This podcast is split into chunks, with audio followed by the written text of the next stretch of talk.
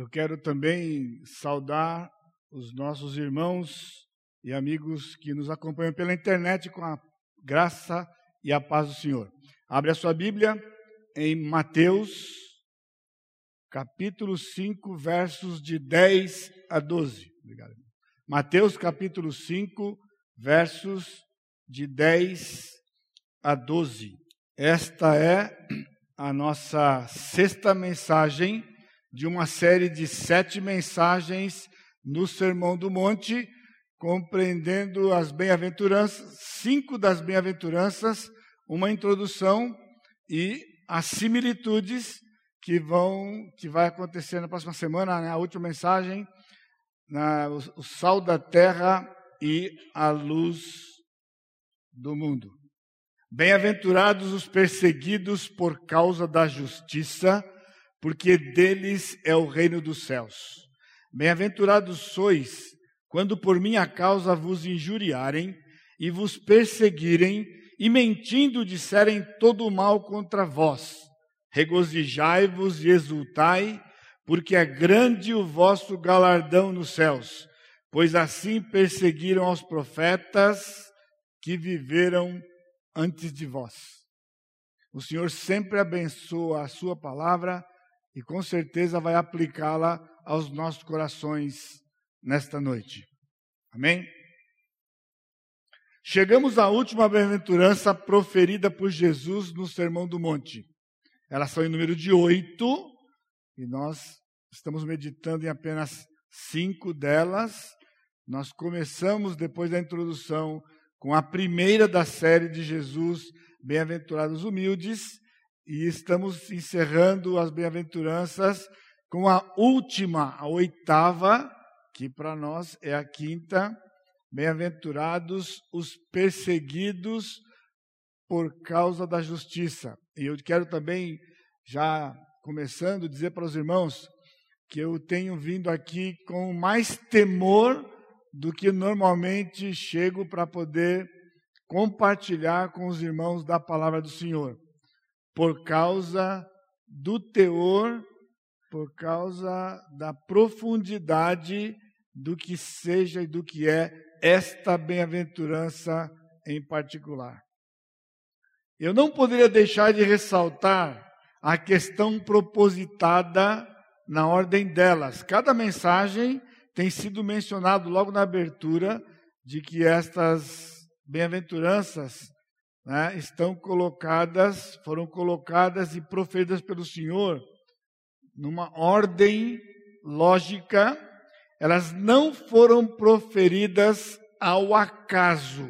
Por exemplo, se você abrir o texto paralelo de Lucas, vai observar que Lucas cita apenas duas ou três das bem-aventuranças numa ordem própria. Por quê? Porque o objetivo de Lucas não era trazer o sermão todo do Senhor, dirigido pelo Espírito, ele apenas ressaltou aquelas que o Espírito o dirigiu a fazer.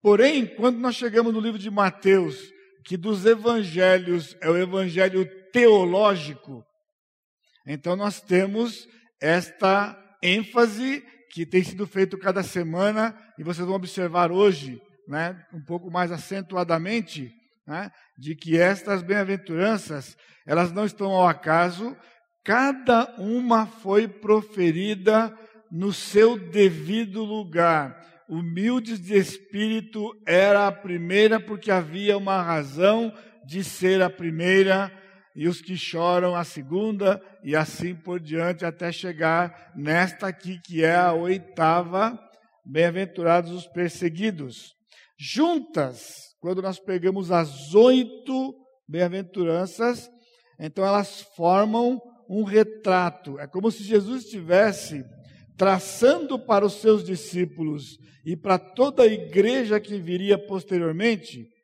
o retrato, a figura, o jeitão do cidadão do reino dos céus. Então, esse texto, essa porção, de apenas poucos versículos, ela, ela é muito profunda para nós, porque o Senhor está dizendo aquilo que estava no seu coração quando ele planejou todo esse processo de salvação que nos inclui. Portanto, ser crente, ser crente não é algo que nós decidamos individualmente como vai ser. Não é você, não sou eu, que decidimos por palavras ou ações o que é ser um crente. O Senhor Jesus Cristo fez isto e semanalmente eu tenho pedido para que o Senhor use esta série para fazer um despertamento no nosso meio. Porque se o Senhor tem nos usado para alguma coisa, muito mais Ele tem e muito mais Ele faria se nós fôssemos movidos pelo Espírito para levarmos a sério isto aqui, que você tem ouvido por essas semanas, não somente como, puxa, aquilo foi novidade, olha, eu nunca tinha pensado naquilo que o pastor disse. Isso não é o objetivo da coisa. Não é trazer para você novidades, a última moda do Evangelho. Isso tem acontecido por aí. Não é esta a questão. Nós estamos trazendo algo que vem do Espírito com o objetivo de nos perscrutar, é entrar no profundo, mexer com as bases, nos colocar realmente para nos colocarmos diante da Escritura. E a ideia é: será que eu realmente sou? Isso não é por mim. E nem eu estou fazendo esse papel com você. É o Espírito que está fazendo, e esse é o grande objetivo de Deus, não somente nas bem-aventuranças, mas como em qualquer parte da Escritura. Irmãos, eu não sei. Você ficou atento ao que nós cantamos hoje à noite? Nós falamos de temor. Temor. Acabamos de cantar, de descansar no Senhor. O único trabalho que nós temos é descansar no Senhor. Foi dito hoje de manhã, minha mãe está no hospital lá em Jacareí, internada desde ontem à tarde. Saindo daqui, eu vou para lá para estar um pouquinho com ela. E o que é que o Senhor diz para mim? O seu trabalho é descansar, porque o trabalho é dele, não é assim? Mas a gente canta muitas vezes, somos porque de certa forma somos induzidos, né, no bom sentido, pelo dirigente, vamos cantar música tal. E aí, logo na introdução, a gente entra no embalo do ritmo, e às vezes até mesmo de verdade, no embalo do ritmo, e as palavras ficam como jogadas ao vento, e elas não fazem efeito algum no nosso coração muitas vezes. Eu temo que o mesmo aconteça com a palavra do Senhor, depois que você termina de ouvir o sermão, e então você pode sair, vai para casa e, e. Então veja.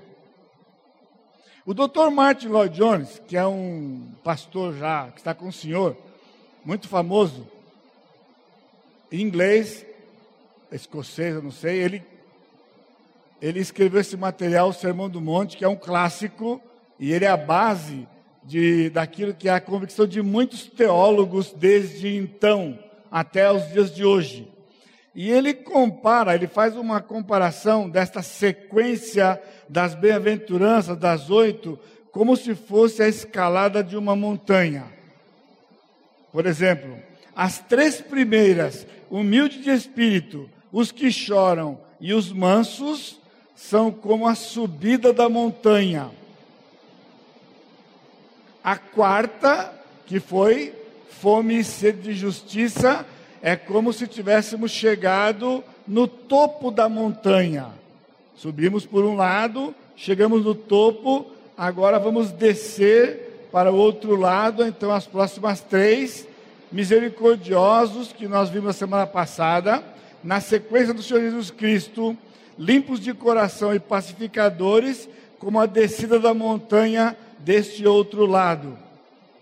E, por último, os perseguidos, como o chegar no pé da montanha do outro lado. O tempo não nos permite, mas há também uma relação entre elas, uma relação lógica, observando esta sequência, de que os humildes de espírito, eles estão ligados com os limpos de coração, os pacificadores estão ligados com os mansos. Ninguém é pacificador se ele não for manso e abrir mão dos seus direitos. E assim poderíamos fazer uma relação desses dois lados da montanha, tendo esse cume como fome e sede de justiça. Mas hoje então, os perseguidos por causa da justiça é quando nós descemos, subimos, descemos a montanha e estamos prontos para sair, para vivermos a nossa vida cristã. Então, há uma razão forte, porque esta bem-aventurança é a última da ordem. Qual é a razão? Ela é o grande resultado das demais. Então, depois que nós somos aquelas, temos aquelas sete características, acontecerá a oitava bem-aventurança. Ela é uma consequência, é o resultado. Ela não é uma característica inerente do crente, ela é uma característica consequente, porque o, o cidadão do reino dos céus, ele é humilde, porque ele chora, porque ele é manso, porque ele tem fome e sede de justiça, porque ele é misericordioso, porque é limpo de coração, porque ele é um pacificador, o que acontece? Ele será perseguido. O cidadão do reino dos céus será perseguido. Eu podia largar meu esboço de lado aqui, e como já falei muitas vezes ao longo desses anos, essa é o tipo daquela mensagem que eu gostaria de, se fosse possível, sentar aqui, todo mundo ficar aqui à volta e começar a trocar uma ideia. Vamos trocar uma ideia sobre essa coisa. Você está lendo lá? O crente, o cidadão do reino dos céus, será, não é quem sabe talvez, ele será perseguido. É a única das oito que o Senhor usa três versos da Escritura para detalhar e explanar. E é a única também, aliás, essa tem a mesma promessa da primeira, o que mostra que ela é a última. A primeira, bem-aventurado os humildes de espírito, porque dos tais é o reino dos céus. Bem-aventurados os perseguidos, porque dos tais é o reino dos céus. Então o Senhor fechou a sua sequência. E a única que tem uma promessa como consequência direta do seu fato. Aquele que é perseguido vai receber algo do Senhor além de estar no reino dos céus. Então, isto faz dessa bem-aventurança a mais perscrutadora. Irmãos, é tão sério quanto isto, é a declaração mais contundente em todo o Novo Testamento sobre a vida cristã. E eu espero que até o final eu consiga explanar para você por que o temor no meu coração ao falar sobre esse assunto da perseguição? Então, isso implica que a perseguição que está descrita no Velho Testamento e também no Novo Testamento não são somente para aquelas épocas. Se o cidadão do reino dos céus será perseguido, significa que nós seríamos perseguidos.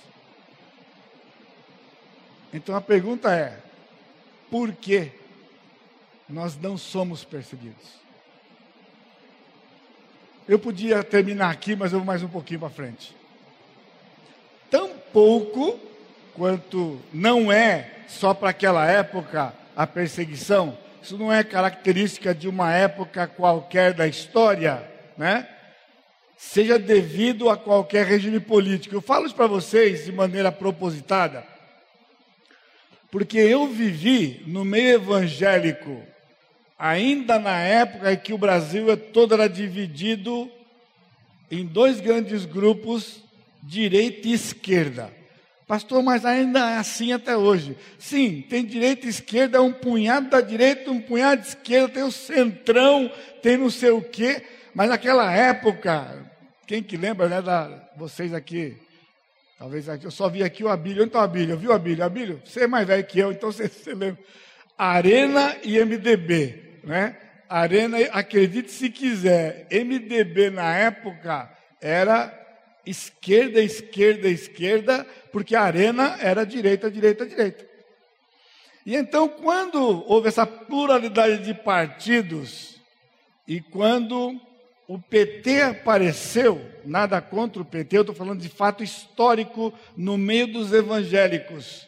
O grande medo do evangélico era o PT assumir o comando e tornar o país comunista. Eu estou dizendo porque isso entre os crentes. Crente não votava no PT por décadas. Por décadas o crente não votava no PT, supostamente por convicção, por uma ideia errada e distorcida de que perseguição era resultado de um regime político X. Não é. O crente será perseguido. Agora veja, o crente, verdadeiro crente, é perseguido pelo que ele é e não pelo que ele faz. É pelo que ele é. A declaração de Jesus é, é perscrutadora também, porque ele liga felicidade com perseguição ela destoa das demais, porque ele está dizendo: feliz é o homem que é perseguido. Bom, se fôssemos fazer uma aula de lógica aqui, se o Senhor está certo, se é verdade, verdade verdadeira, como diziam meus filhos quando eram criancinha, de verdade, de verdade, pai. De verdade, de verdade. Se feliz é o homem que é perseguido, então o que somos?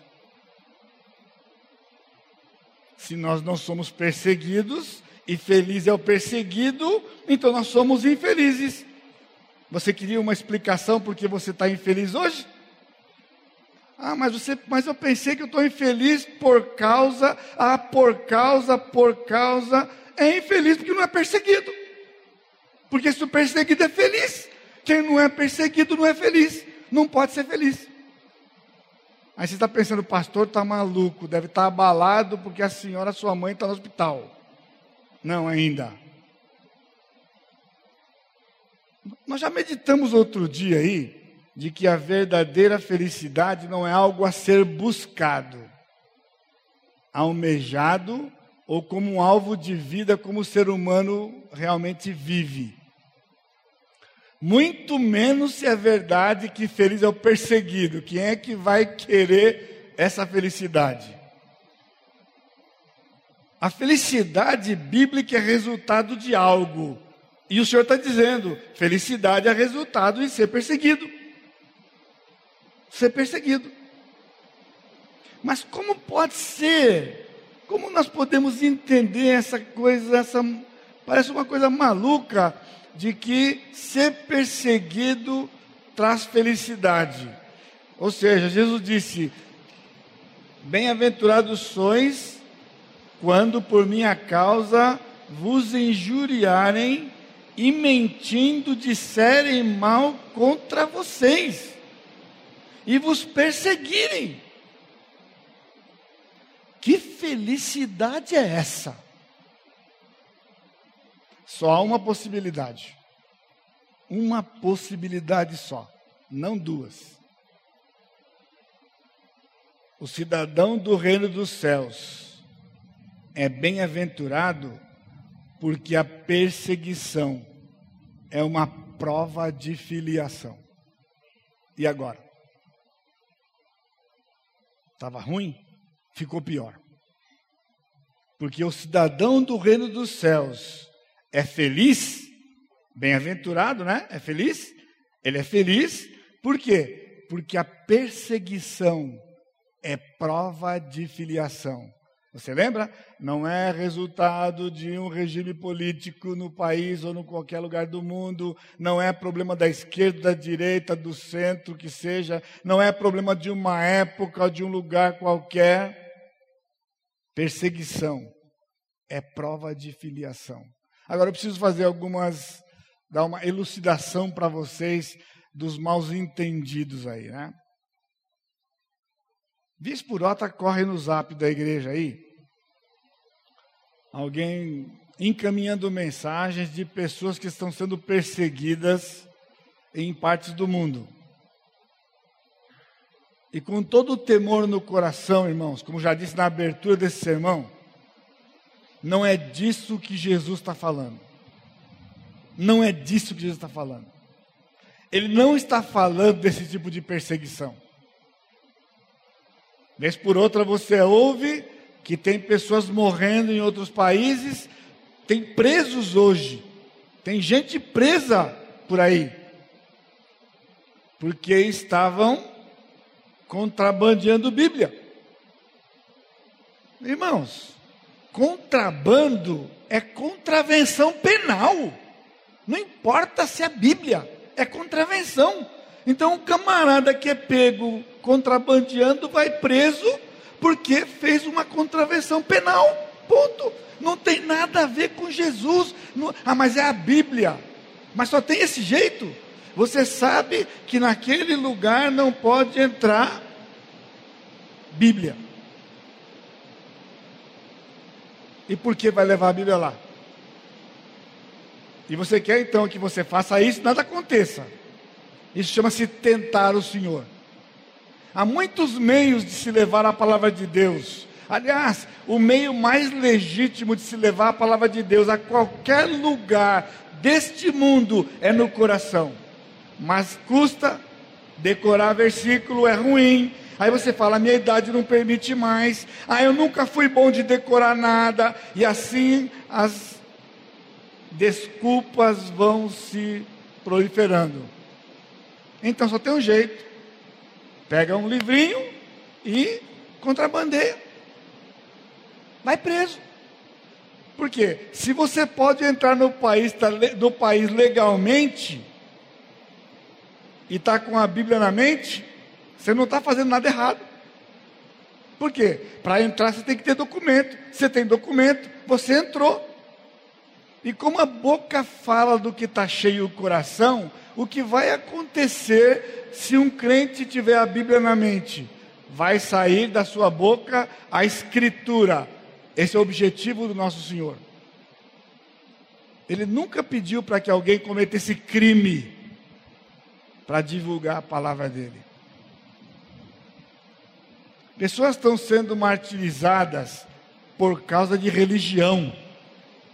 Por causa de religião. Porque não é isso que o Senhor estava dizendo aqui. Entendendo a perseguição, os perseguidos por causa da justiça. Então, o primeiro aspecto a ser entendido é o motivo. Por que os justos são perseguidos? Então, negativamente, não é porque defende uma causa, nem mesmo uma causa evangélica. Porque o Senhor nunca pediu para ninguém defender causa nenhuma. Ele não precisa disso. Ele é Deus. Ele é Senhor. É o nosso Senhor. Não é suplicante. Não é pedinte. Não é porque é fanático. Pessoas estão sendo perseguidas porque são fanáticos. E fazem o que não pode, quando não pode, onde não pode. Então, vai encontrar barreiras que eles transformam ou traduzem em perseguição e depois saem se gabando que estão sendo perseguidos por causa de Jesus. Não é por causa do regime político, eu já falei para vocês. somos perseguidos, guarde, somos perseguidos porque somos diferentes de outras pessoas. Eu não disse melhores, eu disse diferentes. Quantas vezes nesta série você ouviu essa definição? O crente é alguém diferente, alguém diferente. E aqui está a dica para você: nós não somos perseguidos porque somos iguais, nós não somos diferentes, somos iguais. E iguais não são perseguidos, só são perseguidos que são diferentes. A perseguição que Jesus está dizendo para os seus discípulos aqui, o homem é bem-aventurado quando ele é perseguido, porque a vida dele incomoda.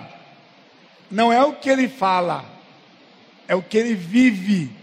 A vida incomoda os discípulos teriam vidas que incomodariam as pessoas. Jesus incomodava as pessoas com a vida que ele vivia.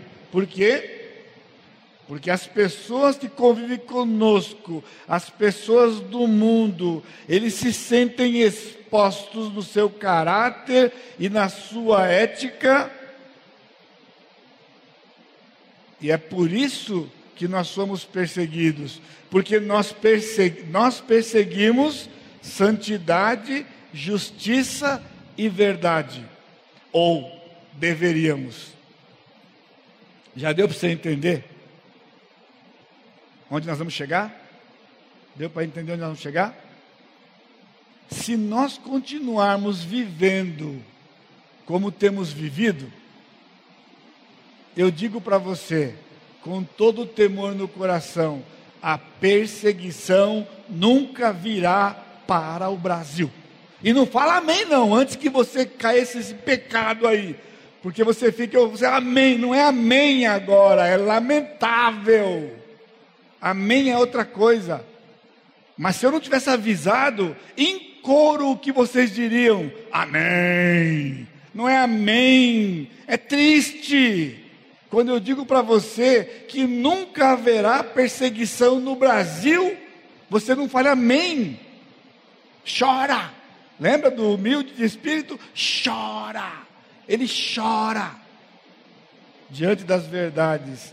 O mundo se sente ameaçado pelas nossas ações, pela nossa vida. Veja o texto de Jesus. Se o mundo vos odeia, sabei que primeiro do que a vós me odiou a mim. Se vós fosseis do mundo, o mundo amaria o que era seu. Mas porque não sois do mundo, antes eu vos escolhi do mundo, por isso é que o mundo vos odeia. Lembrai-vos da palavra que vos disse: não é o servo maior do que seu senhor. Se a mim me perseguiram, também vos perseguirão a vós. Se guardaram a minha palavra, também guardarão a vossa eu estou falando de perseguido. Não vai dar nem para entrar nessa parte do ódio aqui. Porque Jesus disse para os seus discípulos: O mundo vos odeia. Pastor, como é que é? O mundo nos odeia? É tão Bíblia quanto João 3,16. Porque Deus amou o mundo de tal maneira, é um texto bíblico, você morre por ele, Agora, você morre por João 15, 18, o mundo vos odeia. E o mundo nos odeia porque odiou o Senhor Jesus primeiro. Sim, mas o fato é que o mundo não nos odeia. E eu sei onde você está indo já. Eu olho para você, para o seu zoinho aqui. Pastor, não estou entendendo. No texto moto da nossa igreja, em Atos capítulo 2, não diz que a igreja contava com a simpatia de todo o povo? Pois é, eu estou nessa parte. Eu estou na parte da simpatia. Os meus vizinhos me acham super ultra simpático. Bom, então o problema é comigo. Porque os dois versículos estão na Bíblia. Os dois. Os dois são palavra de Deus. Portanto, não pode ser feito assim com eles. Só tem um jeito. São contextos diferentes e circunstâncias diferentes. O seu vizinho gosta de você porque você é simpático, porque você é educado, porque você não fica importunando de verdade. Então é bom. É a igreja de Atos 2. Nós temos que ser cordato com as pessoas, mas nunca comprometer a verdade. Mas quando você começar a viver certas coisas, o seu vizinho vai ter que se posicionar. E ele vai mudar. Ele vai achar você legal, mas vai odiar você. Entendeu? Os dois. Você é legal, mas eu te odeio. Você é legal, mas eu te odeio. Porque o que você faz não dá, não bate. Não bate. O mundo nos odeia, ou deveria. Um crente é alguém parecido com Cristo. Bem-aventurados perseguidos por causa da justiça, perseguidos por causa da justiça, não é perseguidos porque eles são membros de uma igreja evangélica. Eles não são perseguidos porque levam literatura evangélica. Eles não são são perseguidos por causa da justiça. E aqui nós temos uma regra de interpretação muito importante. A mesma figura tem que ser interpretada do mesmo jeito. Quem tem fome e sede de justiça, você lembra? Era ter fome de Deus. Lembra? Fome de Deus. Então, ser perseguido por causa da justiça é ser perseguido por causa de Cristo e a vida que ele viveu, que eu e você temos que viver. Se não vivemos a vida dele, não seremos perseguidos, independentemente de onde você more fome e sede de Deus, ser perseguido por causa de nos parecermos com Jesus. A minha pergunta é: quanto você se parece com Jesus? É sério? É sério? Quanto você se parece com Jesus? O povo do autoconfrontação, você lembra toda semana? Você acorda de manhã, eu estou aqui, Jesus está aqui, vê o que está diferente, escolhe um item e começa a trabalhar para ser igual a Jesus. E eu digo para você, vai arrumar uma baita confusão. Não vai demorar. E sem nenhuma apelação, dentro de casa. Já começa dentro de casa. O Senhor repetiu aquela, aquela frase de João: O mundo vos odeia, na primeira carta. E ele diz para os seus discípulos mais de uma maneira mais assintosa e profunda, ele diz: "Não vos maravilheis". Por quê? Ficaram de queixo caído quando Jesus disse: "O mundo vos odeia". Lá. E Jesus disse: "Estão impressionados? Não fica. Não fica maravilhado porque o mundo vos odeia. O mundo nos odeia odiaram o Senhor Jesus Cristo, mataram o Senhor Jesus Cristo. E ele disse: Não vai ser diferente com vocês. Então, por que nós não estamos morrendo? Porque ainda estamos longe de estar parecido com Jesus. E precisamos continuar caminhando. Aliás, porque já descobriu-se aí a boca pequena que certas práticas de certos princípios não dá ibope e por isso o crente tira da sua lista. Rapidinho ele prefere não. Porque fazer assim dá confusão. Na linguagem popular, dá ruim. Odiaram Jesus por causa da vida santa, porque a vida de Jesus evidenciava o pecado dos fariseus. Quando vivemos vidas comprometidas e parecidas com Jesus, nós evidenciamos o pecado das pessoas. Irmãos, isso é sério. Olha a afirmação do pastor Lloyd Jones. A luz sempre desmascara as trevas. Não há comunhão entre luz e trevas. Aí o jovem não entende por que, que crente só casa com crente porque acha que é capricho do pastor. Capricho do pastor, porque o pastor insiste nessa coisa. E pior nos dias de hoje, sabe o que diz mais? A boca miúda? Pastor está atrasado. Todas as igrejas abandonaram isso, menos ele. Ele e eles aqui da igreja, porque nós somos um colegiado aqui. Isso não é prerrogativa minha, isso é da Escritura. Todos nós aqui acreditamos nisso. Nós que eu digo, nós pastores. Que isso aqui não é propriedade de nenhum de nós. Mas a coisa é, é tudo bonitinho até que aconteça perto de você. Para não dizer ligado com você. E aí você balança. Aí você balança. E até vira missionário. Que missionário, pessoal? O crente casa com descrente porque depois vira crente, é missões. Que missões? Pecado. A luz desmascara as trevas. Por isso as trevas odeiam a luz. As trevas ocultam enquanto a luz revela. Quem nos persegue? Os de fora? Sim, certamente os de fora também. Mas fique pasmado, principalmente os de dentro, que são chamados crentes nominais. Tem nome de crente, diz que é crente, mas não vive como crente. Se dizem crente, foram batizados também, lê a Bíblia também, vai no culto também, vai até na escola dominical também, vai no grupo pequeno também. Pastor, o que, que o senhor quer mais que isso? Eu não quero nada. Não, faz parte do ministério também. Estamos falando, irmãos, de vida. Jesus disse: é feliz o que é perseguido, porque o perseguido se parece com Jesus. E isso é ser feliz, porque é filho, é prova de filiação, não é escolha. Exemplos de perseguidos. Abel foi perseguido por Caim, lá nos primórdios, o primeiro fruto da raça humana. Irmãos, tem todos os princípios, isso aqui é teologia bíblica.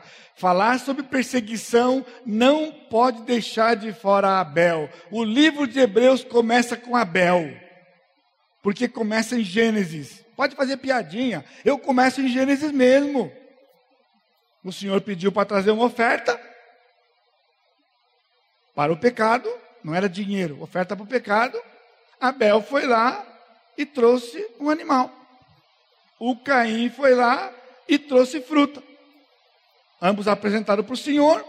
O Senhor recebeu a oferta de Abel e não recebeu a de Caim. Agora você percebeu que Caim não ficou com raiva de Deus. Afinal de contas, quem rejeitou a oferta? Não foi Deus? Então por que Caim não ficou com raiva de Deus? Caim ficou com raiva de Abel porque a atitude de Abel expôs a atitude de Caim. O coração de Abel expôs o coração de Caim. A luz expôs as trevas.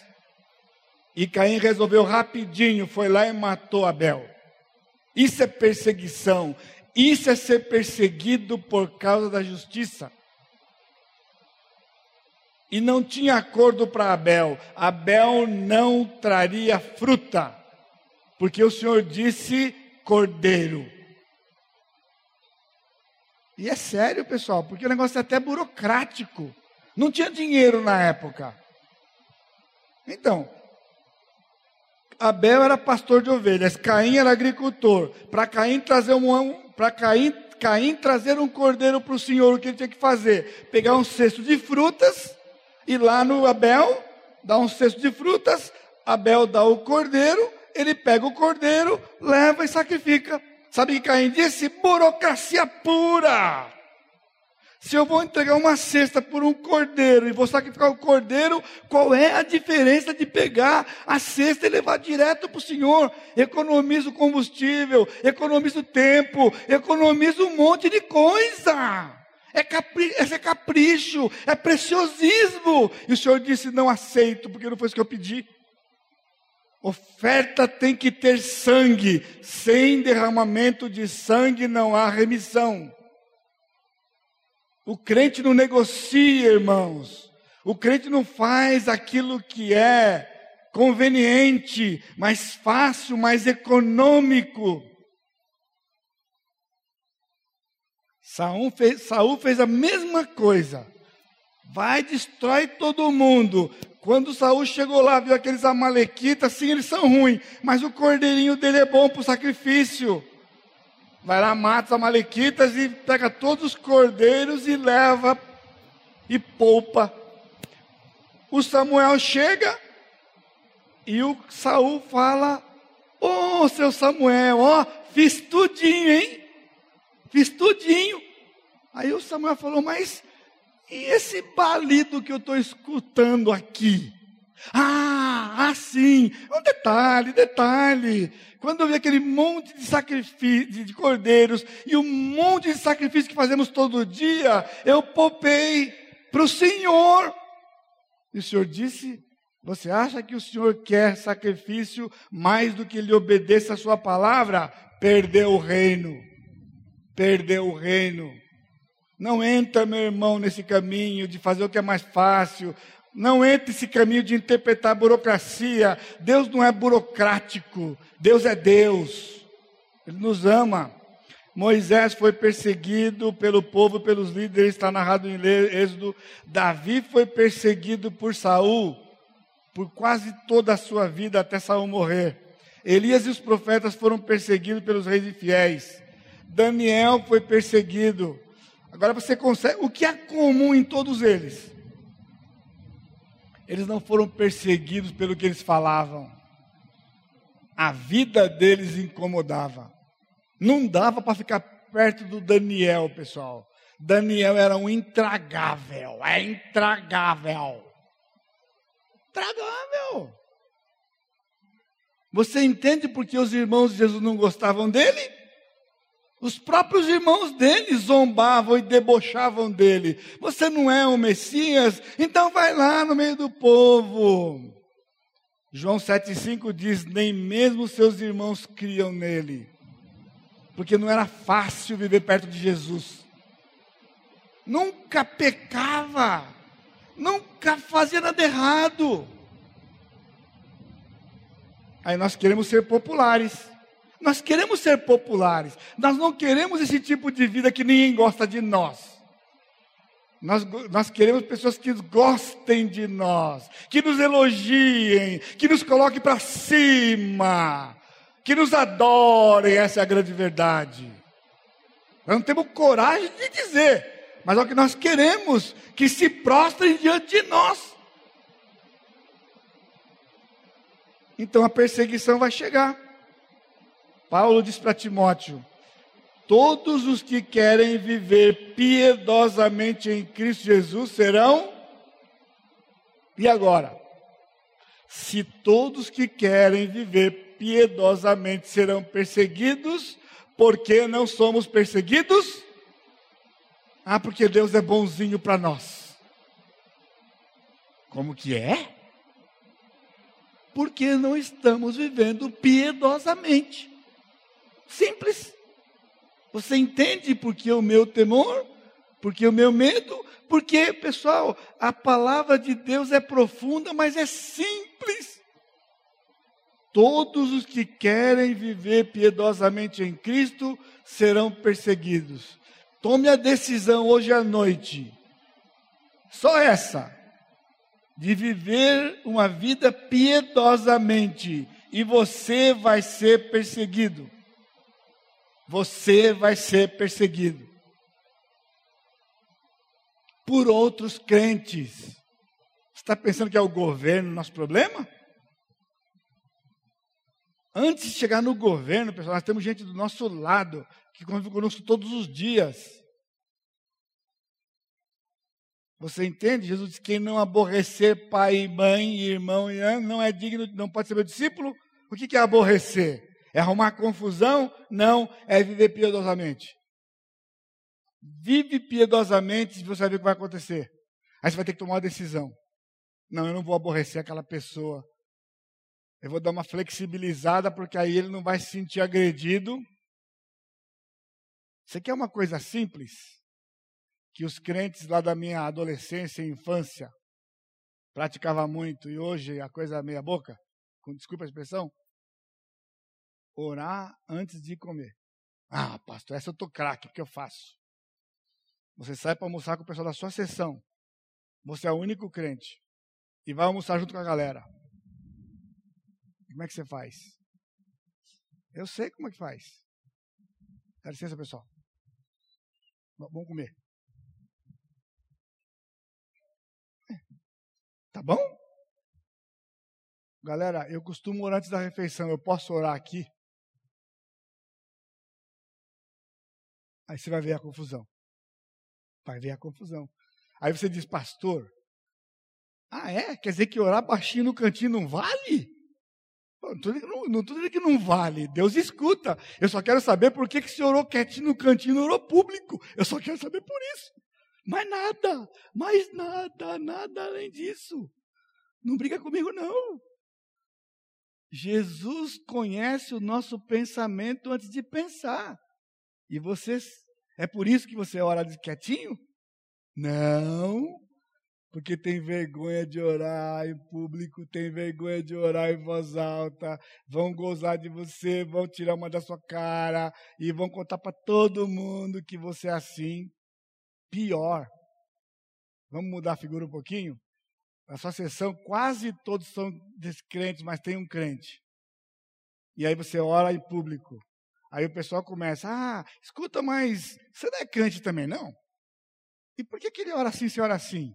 Ah, porque é o exibido, porque ele é exibido, exibido. É assim que o outro crente vai dizer. A perseguição não vem do descrente, vem do crente.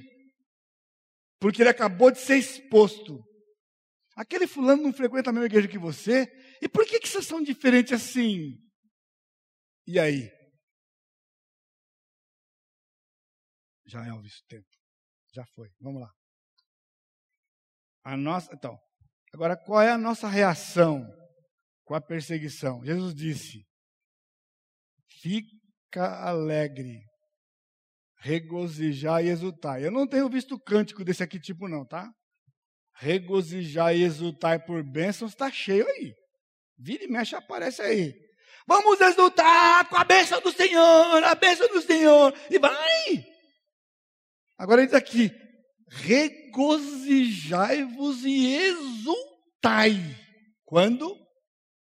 Quando você for perseguido, maltratado, fizerem todo o mal contra você. Ou seja, qual deve ser a reação do crente quando for perseguido? negativamente, ou seja, não é retalhando. O que nós queremos fazer? Nós queremos nos defender, queremos explicar, queremos retalhar, queremos culpar o outro. Pior, fica ressentido. Tem um punhado de crente que fica todo jururu e ressentido porque está sendo perseguido. Mas Jesus diz que é para regozijar, não é para ficar recém. Ah, eu estou magoado. Por quê? Porque essa semana zombaram de mim, estou magoado. Ah, porque o crente, o irmão fulano de tal, falou, estou magoado. Lembra da outra pregação? Porque o crente fica magoado, porque o crente fica, se vinga, por quê? Você percebeu como as, as bem-aventuranças são assim? Pior, deprimido. Há crentes deprimidos porque são perseguidos. E ele acha que é justo ficar deprimido. Afinal de contas, pastor, perseguição é coisa séria.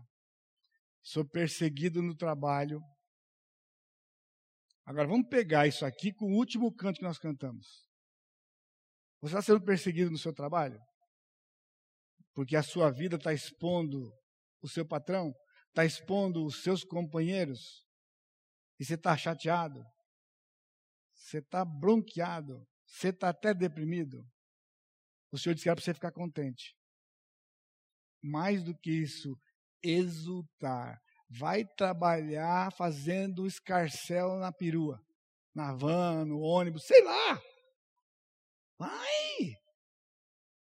Estou perseguido. Você é filho. Então, a nossa reação deve ser: essa é a parte mais surpreendente. Irmãos, depois de tudo que você já ouviu hoje à noite, a pergunta é: por que nós nos gabamos de que nós temos liberdade religiosa nesse país? Onde está a virtude da coisa? Pastor, graças a Deus que eu não vivo em tal lugar, porque aqui nós temos liberdade para fazer o quê? Fazer o que não faz. Porque se fosse bom ter liberdade, nós estaríamos fazendo. Eu sou do tempo que a gente fazia culto ao ar livre. Hoje não pode mais.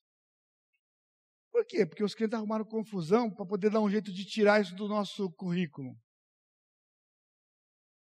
Distribuir folheto. Tudo isso foi abolido da vida cristã, pessoal. Quando nós tínhamos liberdade para fazer isso, porque ainda tem. Nós não fizemos uma ação comunitária recentemente? Nós não fizemos outro ano passado? Que cederam lugar para nós aqui? Ninguém impede, não, pessoal. Ninguém impede, não. Existem os meios legais de fazer. Mas sabe o que é a, a grande verdade?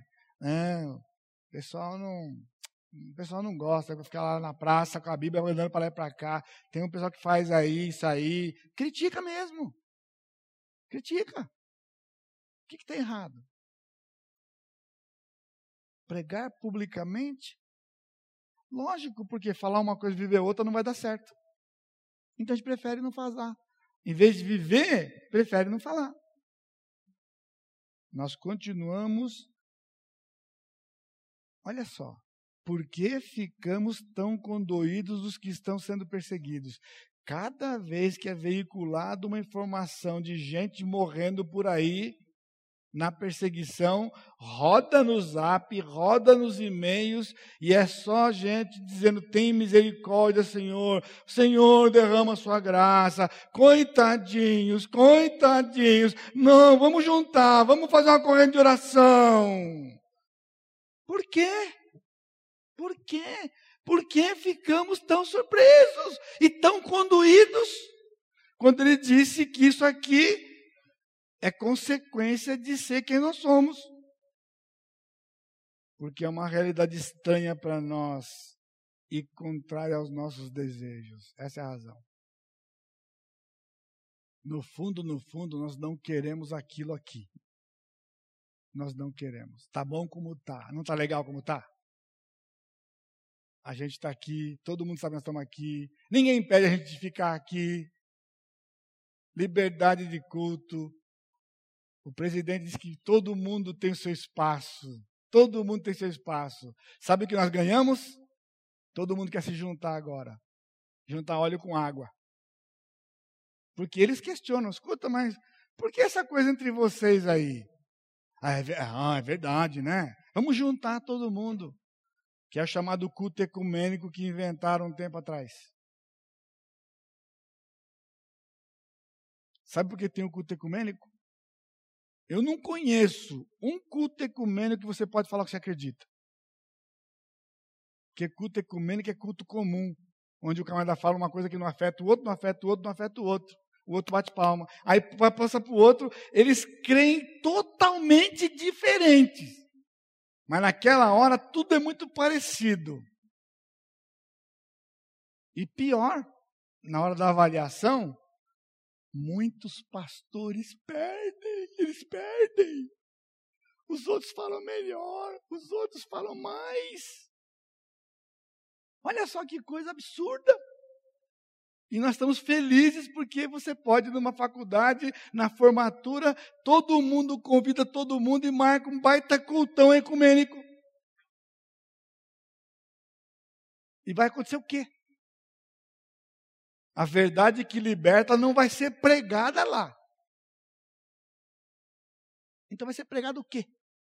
Porque se pregar, a perseguição vem imediatamente.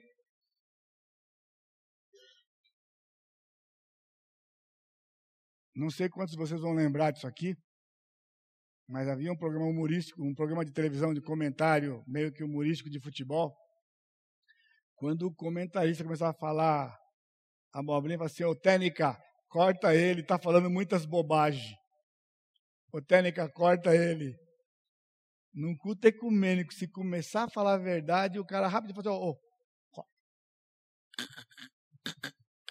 Corta. Para! Não pode continuar. Não dá ecumênico. Por que nós queremos liberdade? Você sabia que na história da igreja, a época que a igreja mais cresceu foi sempre época de perseguição? Então nós não queremos. Nós não queremos. Não é um contrassenso. Sabe por que, que a igreja mais cresceu? Porque quando tem perseguição não há lugar para simpatizante do evangelho. Ou é ou não é. Você entende? Lembra da frase? Prova de filiação. Quem não é não vai querer se expor. Então não fica. Não tem essa coisa de bolão, não tem. Não tem, não tem. Só fica. Ah, a não era legal? A igreja de Jerusalém chegou a ter mais de 20 mil pessoas. 20 mil na época que Israel não tinha mais que um milhão de habitantes no país inteiro. Hoje, uma igreja de 20 mil é famosa porque tem 20 mil. Jerusalém teve 20 mil. Agradou o Senhor? Agradou? Não. Você não lembra? O que aconteceu em Atos capítulo 8? Houve uma perseguição e todos foram espalhados e só ficaram os apóstolos lá em Jerusalém. E a igreja de Jerusalém ficou pobre, que as igrejas dos gentios tiveram que levantar uma coleta para ajudar os crentes de Jerusalém, que tinham sobrado da perseguição. Espalhar. E o evangelho se multiplicou. Nós já vimos aqui a nossa série de Atos, como o evangelho se multiplicou. Porque é gostoso ficar todo mundo juntinho. Na perseguição, há uma purificação da igreja. Qual o motivo de nos regozijarmos então? E nos regozijarmos. Jesus disse: regozijai-vos e exultai. Primeiro, porque é grande o vosso galardão. Não mexe conosco. Bacana, Jesus, mas eu não quero. Ele disse: regozija. Dá pulo de alegria quando você é perseguido. Você vai ter um galardão no céu. Ah, mas o céu está longe, senhor. Eu, o bicho pega aqui hoje, a perseguição pega agora. O galardão vem depois. Então eu não quero depois, não. Eu quero agora mais tranquilo.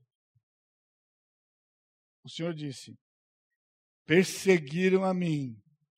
Sim, mas o senhor era Jesus, né? O senhor era Deus, né? Então que fique só com o senhor, tá bom? Deixa eu ficar na boazinha aqui. E ele disse: perseguiram os profetas. Três razões Jesus deu, porque o crente deve ter alegria na perseguição. Porque ele vai nos recompensar, porque Cristo foi perseguido, porque os profetas foram perseguidos. Tem uma lista aí. A alegria, irmãos, é porque nós estaríamos em boa companhia.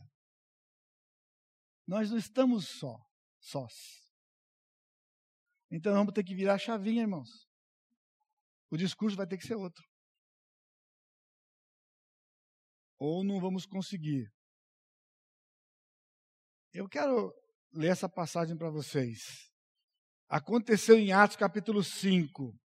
Eles foram presos e açoitados, e depois foram libertados, e concordaram com ele e chamando os apóstolos e tendo-os açoitado, mandaram que não falassem ao nome de Jesus e os deixaram ir.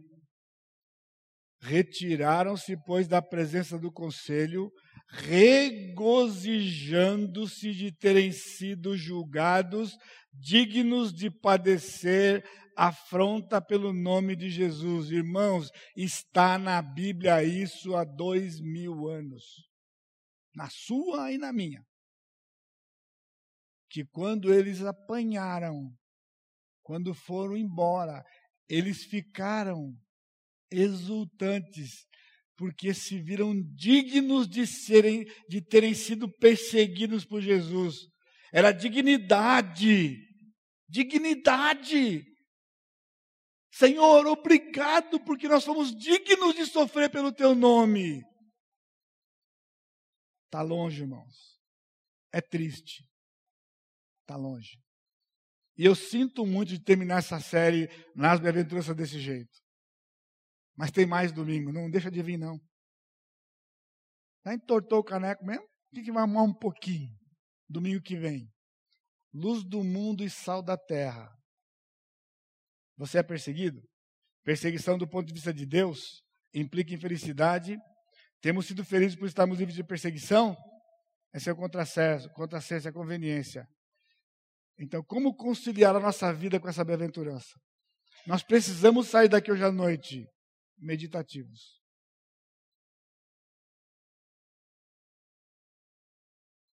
Você não precisa fazer contravenção, pessoal, para ser perseguido e ficar com. É isso que está dizendo, não.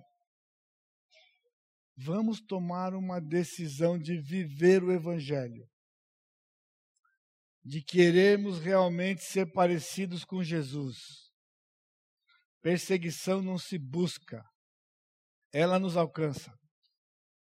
Ela nos alcança. Você não precisa correr atrás dela, ela virá. Se e só se vivemos como Jesus. Se não, ela não virá. Então, nesse ponto, eu posso lhe tranquilizar. A menos que Deus faça uma obra nesse país, nos nossos corações, o Brasil não sofrerá perseguição tão pouco, é tão breve. Viu? Pode ficar sossegado, vai dormir sossegado. Ajuda você? Vai dormir tranquilinho. Não vai ter perseguição, não. Os falsos profetas falavam isso em Israel. Não vai ter destruição, não. Isso é exagero do profeta. Deus é bonzinho. Nós somos o povo dele. Sim, somos o povo dele. Sim, ele nos ama mas pediu uma vida comprometida da nossa parte, para a glória do Senhor. Amém? Curva sua cabeça. Amado Deus, é com temor que nós estamos diante do Senhor, para ouvirmos palavras tão, tão perscrutadoras. Pai, tem misericórdia de nós, nos ajuda a entendermos as palavras do Senhor Jesus Cristo.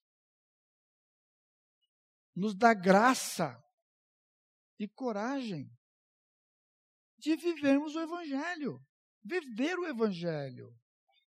Viver o Evangelho. Aprender com Jesus, viver a vida de Jesus, e então desfrutaremos do teu cuidado, da tua proteção e das recompensas que o Senhor prometeu para nós na tua palavra. Que a graça do Senhor Jesus Cristo, a comunhão de Deus Pai e a consolação do Espírito Santo seja com todo o teu povo hoje e sempre. Amém, Senhor.